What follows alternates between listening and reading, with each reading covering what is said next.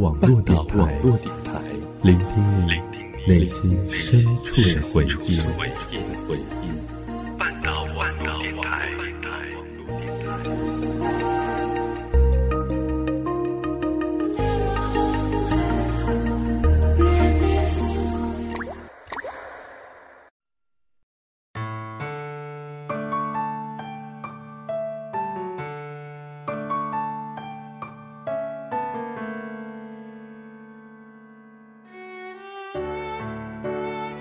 这里是半岛网络电台，聆听心底智慧的声音。您现在正听到的这个声音，来自于电台 NJ 聂若离离子。很高兴能够用声音这种方式来和各位分享心情。初来乍到，还请各位能够多多指教。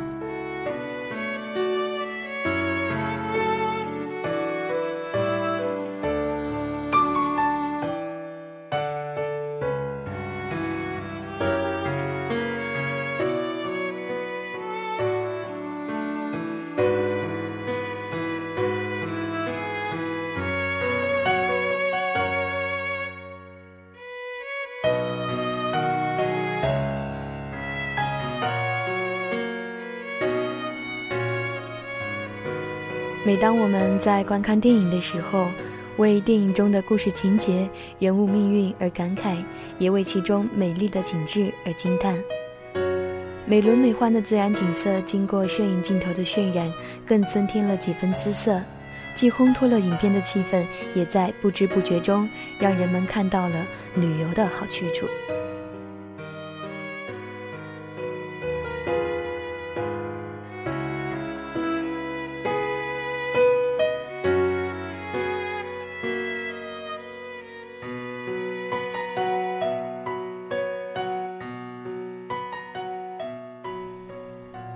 台湾青春片总是记录着各种青春萌动，就让我们跟随电影一起去寻找属于你我的青春故事。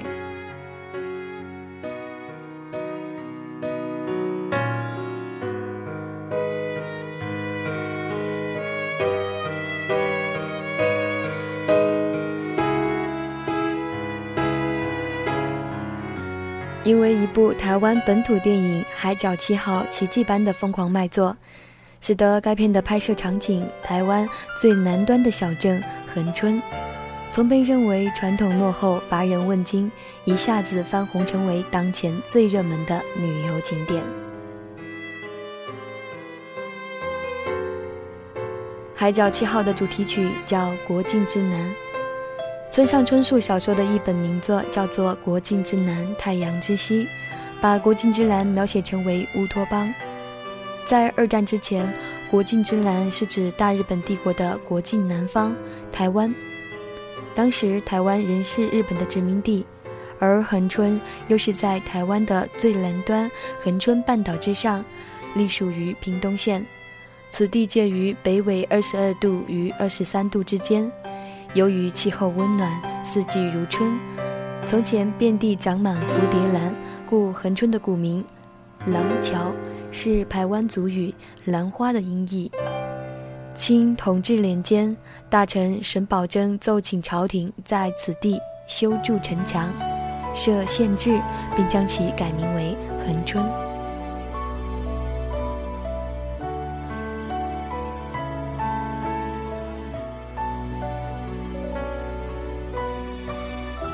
恒春古城坐落于恒春半岛的最南端，恰如其名，这里四季如春，清爽宜人。在古镇中漫步，南台湾的风情一暖无遗。特别是四个遗留至今的古城门，似乎还向人们诉说着往日的故事。在影片中，送模特的汽车卡在了恒春西门，因为这里是恒春东南西北四个门中最矮小的一个门。限高两公尺的牌子就竖在门口。四座城门是台湾保留最完整的古迹之一，距今已有一百三十年的历史。而位于西门的福德路是恒春著名的槟榔街，同样拥有百年的历史。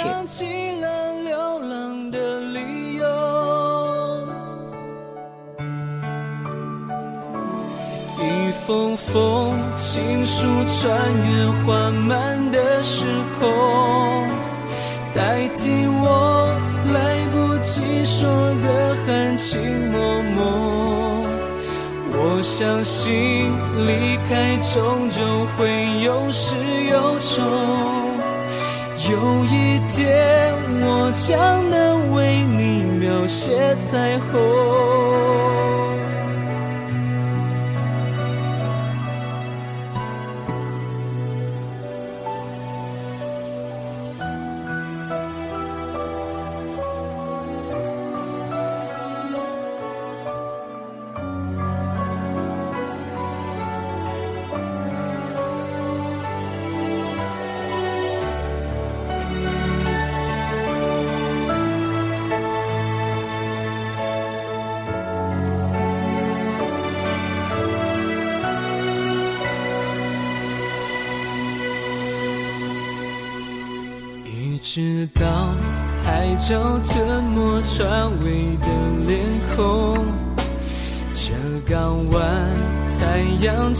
那咸咸的海风。一直到时间终于一去不回头，这些信才回到我爱人的手中。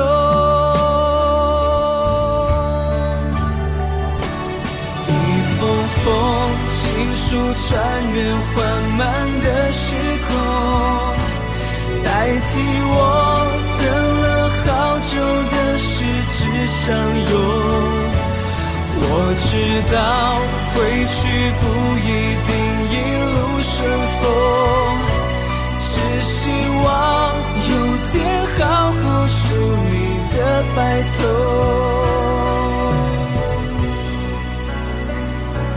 只希望有天好好梳你的白头。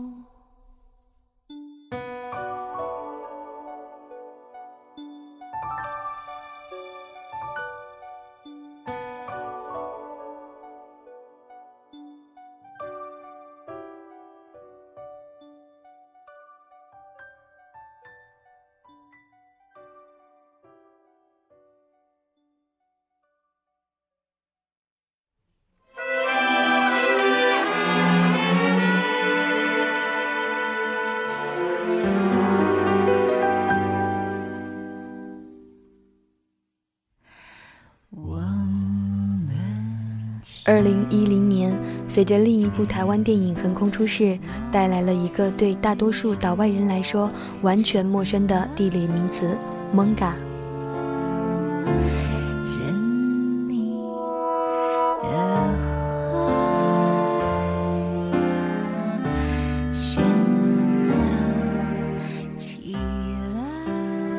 蒙嘎是台北最早形成的街市。电影《蒙嘎》里有句独白介绍这个地方说：“这里从日据时代开始就是台北最热闹的地方。”蒙嘎原指小船，后引申为小船聚集的地方。蒙嘎最古老的市街在沙帽社番的故址大溪口，即今之贵阳街与环河南路口。旧蒙嘎的范围北至忠孝西路，东至中华路一段。西至断水河，南至三水街，与所有古老而草根的城区都有着复杂的地方势力一样，蒙嘎的繁荣生猛也是一样的。这也就是电影的由来，正如香港的黑帮电影故事总是发生在旺角、油麻地、庙街一样。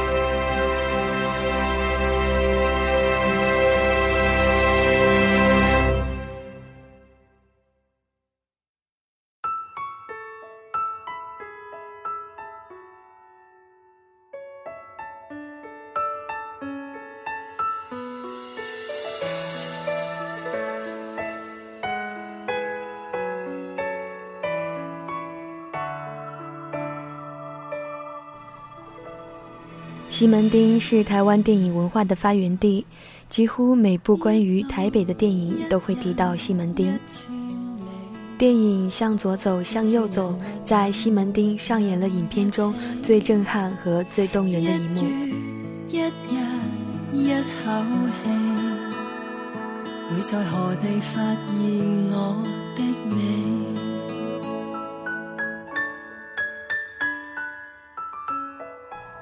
金城武和梁咏琪兜兜转转，苦苦寻找对方，却不断错过。金城武站在华纳微秀马路上，梁咏琪站在西门町前广场，两人对着天空大喊，却无法呼应。车水马龙的西门町，让孤独的人更显凄凉。为何上帝舍得阻挡你的脸？为何让你在我天涯里搁浅？缘分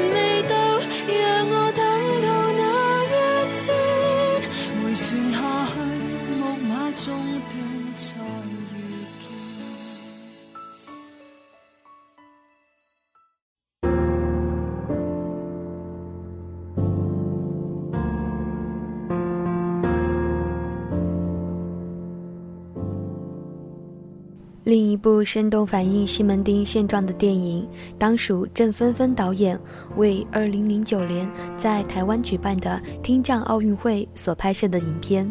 听说。啦啦啦啦啦啦啦啦啦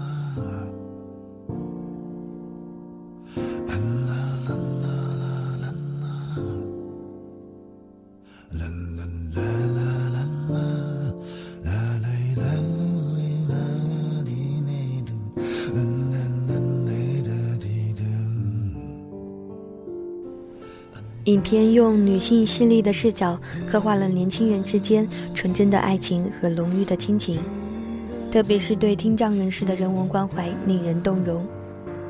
年轻的女孩泱泱为了支持听障的姐姐小鹏参加听障奥运会，独自一人肩负起了家庭的重担。家里开烧腊店的天阔在送外卖的时候认识了泱泱，两人之间产生了动人的倾心爱情。影片中，泱泱为了赚钱到西门町去做街头艺人。影片用大量镜头拍摄了街头艺人生动活现、独具特色的表演，为观众呈现了一个时尚、个性、繁荣而不失艺术气息的今日的西门町。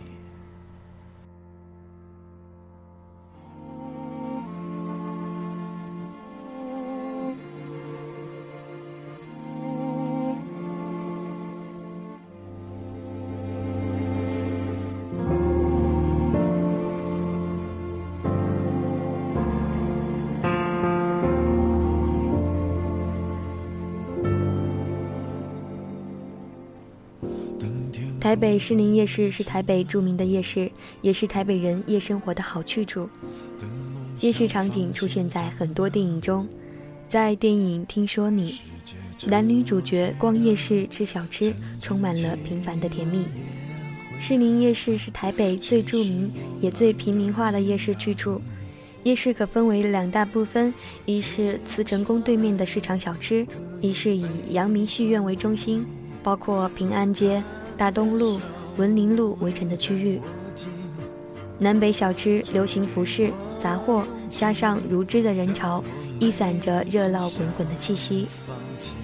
你的眼神是指引。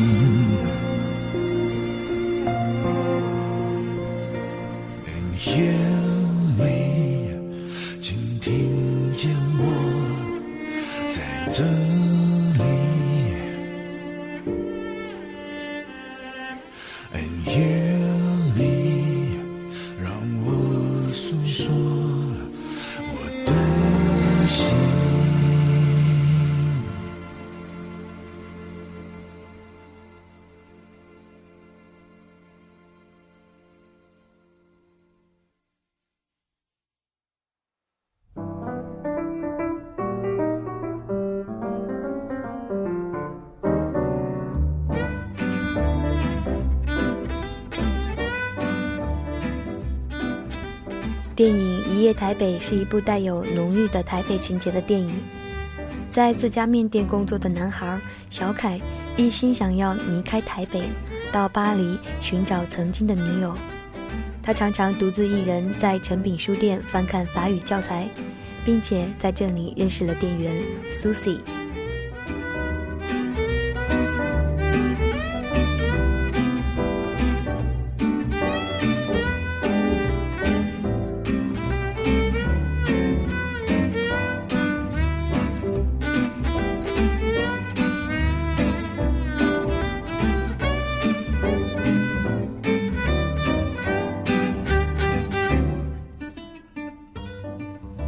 夜的成品是台北最具特色的浪漫地点。导演会把故事的发生地选在此地，是因为一个朋友告诉他说，成品是一个恋爱的好地方。小凯和 Susie 相遇的地点位于仁爱圆环附近的成品敦兰书店，这是一间二十四小时的书店，一反传统书店的沉闷与规格化，以沉稳优雅。温馨的色系作为其装潢的特色，创造出充满人文艺术的氛围感受。诚品书店的性质早已超越了一般商业和文化的机构，而成为了台湾的文艺典范。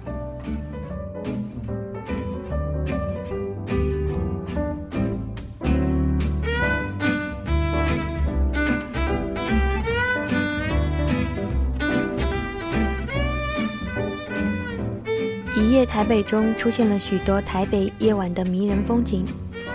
除了二十四小时运营的诚品书店之外，捷运小南门、师大夜市及大安森林公园等地也同时成为剧中的场景。一夜台北的故事在夜晚发生，在凌晨结束。小凯如愿飞赴巴黎。却发现自己的百分百女孩就在那个台北未眠夜中与自己不离不弃的苏西。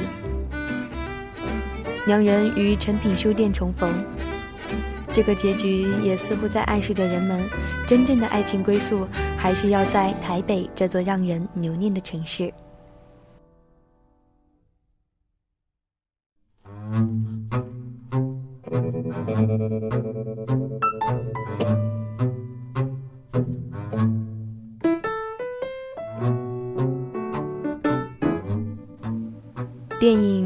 三十六个故事与《一夜台北》有着异曲同工之妙，只是把浪漫故事的发生地从诚品书店搬到了朵儿咖啡馆。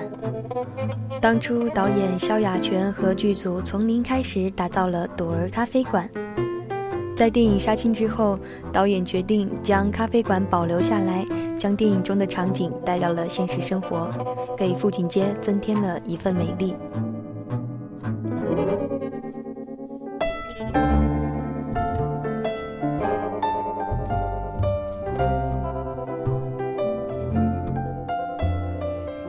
台北的朵儿咖啡馆，不仅出售香浓的咖啡和各式的甜点，还提供一项以物易物的服务。在这里有各种各样稀奇古怪的物品，只要你取得了店主朵儿和妹妹强儿的同意，你就可以用自己的物品来交换店里的任何东西。而每一次交换背后都有一个不一样的故事。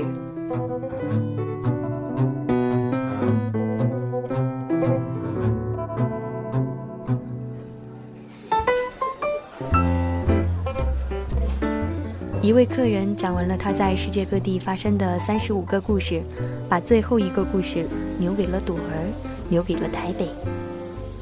电影用虚实结合的方式缓慢推进，在讲故事的同时穿插对现实台北人的访谈，探讨众人的梦想与现实。片中的台北安静轻盈，充盈着浓浓的人情味。姐妹俩骑单车俯瞰台北城。在工作台上画画的镜头，色调柔和，节奏轻快，无不反映着台北人对这座城市的眷念。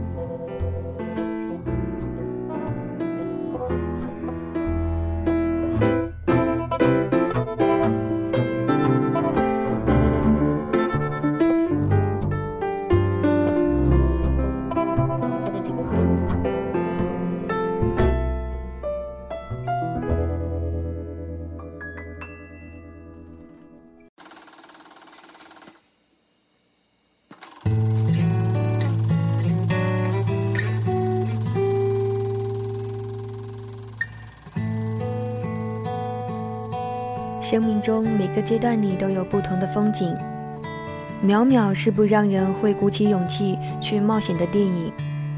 电影讲述了两个十八岁女生在夏天青春萌动的故事。拍摄地点从集美女中到热闹的西门町、永康街，加上绿意盎然的宜兰郊区，在摄影师关本良的掌镜下，秒秒呈现出青春的青涩甜美、躁动不安等影像风格。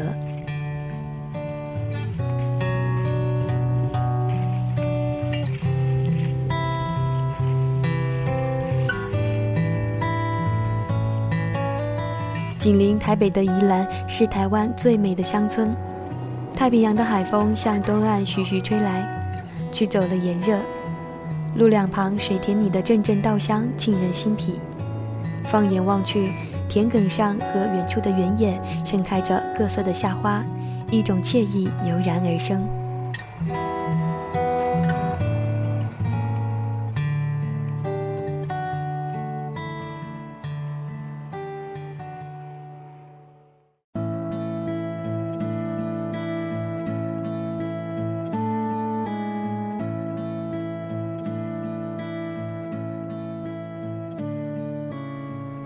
看过我在垦丁天气晴的人，对垦丁一定不会陌生。沙滩、海岸、阳光，一切洋溢着青春和活力。曾在垦丁拍摄没完没了的夏天的窦导柳承泽，对垦丁一直有着特别的情感，因为这一点构成了我在垦丁天气晴的主要背景。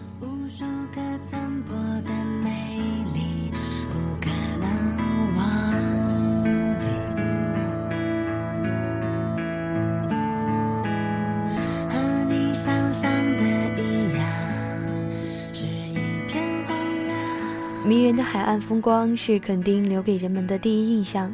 这里还有台湾最大的灯塔——鹅銮比灯塔。这里的地形东陡西缓，沿岸湖水湛蓝。由于塔身洁白，夜间灯光照映，也成为著名的恒春八景之一。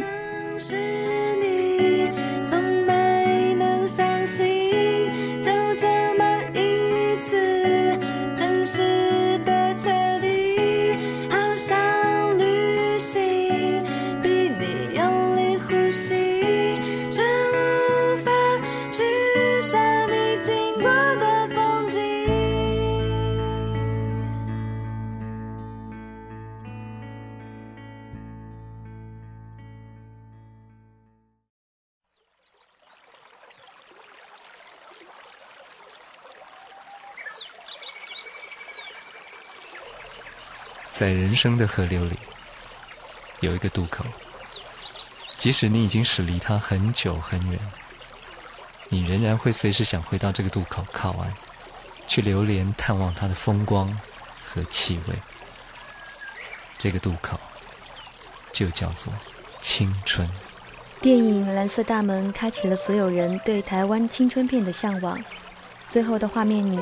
克柔和世豪在金色的阳光里骑着单车穿梭在那个与成人无关、只属于他们自己的街道上。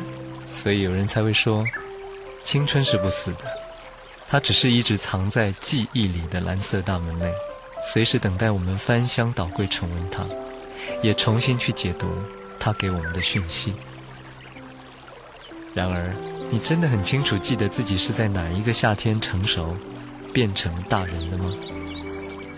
那么我相信那个夏天，肯定有很多冲突、困惑，有甜蜜，有爱，更有许多不知所措。只不过这一切，你现在全部都弄懂了吗？来吧，现在就让我们一起打开这道蓝色大门，让我们进入。这个属于孟克柔、张世豪和林月珍的夏天。